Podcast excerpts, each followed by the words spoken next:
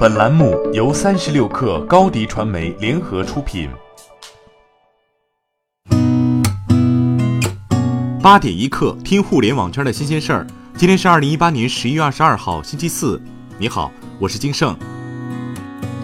网约车市场的战火还在继续燃烧。据 E.O 消息，宝马将于十二月十四号起正式在成都运营网约车业务，目前已经获得了中国首张外资网约车牌照。宝马初期将会在成都投入两百辆宝马五系轿车，包括燃油版和插电式混合动力版。为了达到豪华网约车的标准，宝马集团还为这两百辆车配备了专属的网约车司机。宝马想入局网约车市场已经不是一天两天了。早在二零一七年三月，宝马集团董事长科鲁格就明确表示，宝马集团将转型为移动出行服务提供商。三十六氪独家获悉，此前盛传的 B 站与网易漫画的交易已经进入尾声，进入员工安置阶段。与传言中指向的网易完全放弃漫画这块业务不同，这起交易最终的谈判结果可能会是 B 站收购网易漫画大部分版权及运营资产，网易未来仍有可能继续漫画的孵化和改编。三十六氪从第三方知情人士处得知，这笔交易的成交额在亿元左右。百度杀毒软件官网首页显示“百度杀毒感谢一路有你”字样，并显示了解更多清理加速杀毒防欺诈产品，请下载百度手机卫士及获取 Windows 安全信息获取和解决方案，请关注微软安全中心等文字。至此，诞生于二零一三年四月的百度杀毒软件已不再提供介绍和下载。小米智能硬件部总经理唐木证实，小米确实正在做类似亚马逊 Kindle 的电子书产品，由生态链企业负责。唐木同时表示，看好该业务的电子书产品市场。小米 CDR 招股书显示，小米拥有多看电子书字典系统等的相关软件著作权。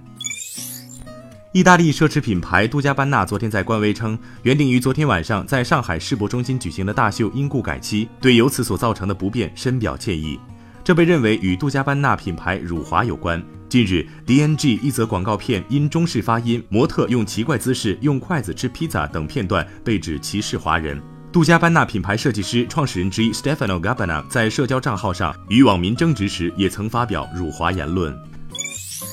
泰国移民局代局长苏拉切宣布，泰国移民局向包括中国在内的二十一个国家和地区的游客正式推出电子落地签证，预计将大幅缩短游客在泰国机场办理落地签的时间。苏拉切在曼谷苏万纳普机场举行的发布会上说，目前曼谷朗曼机场、苏万纳普机场办理落地签的通道人满为患。移民局推出电子落地签证后，预计将把目前办理落地签所需的一至两个小时缩短为一分钟以内。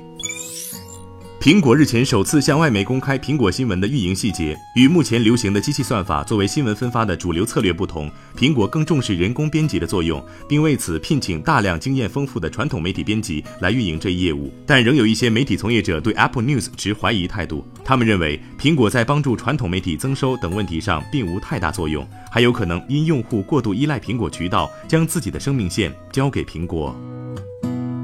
八点一刻，今日言论。华为常务董事汪涛称，五 G 网络已经来了，不断增长的网络复杂性给移动网络建设带来三大挑战。首先是二 G、三 G、四 G、五 G 网络四世同堂，网络管理复杂；其次，新技术与架构给网络潜能的挖掘带来巨大挑战；第三是五 G 的到来扩展了移动网络业务，多业务网络的用户体验管理也变得更为复杂。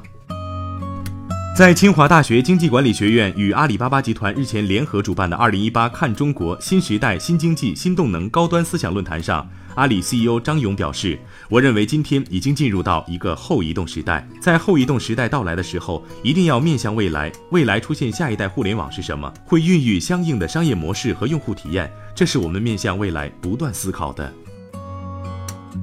三十六氪 WISE 二零一八新商业大会再起风云。七大专场，十大领域，百位新商业领袖，千家新经济代表公司，万亿市场估值。二零一八年十一月二十七号、二十八号，北京国际会议中心，让我们同时代前沿者一起纵谈新经济，共探新商业，迎接新未来。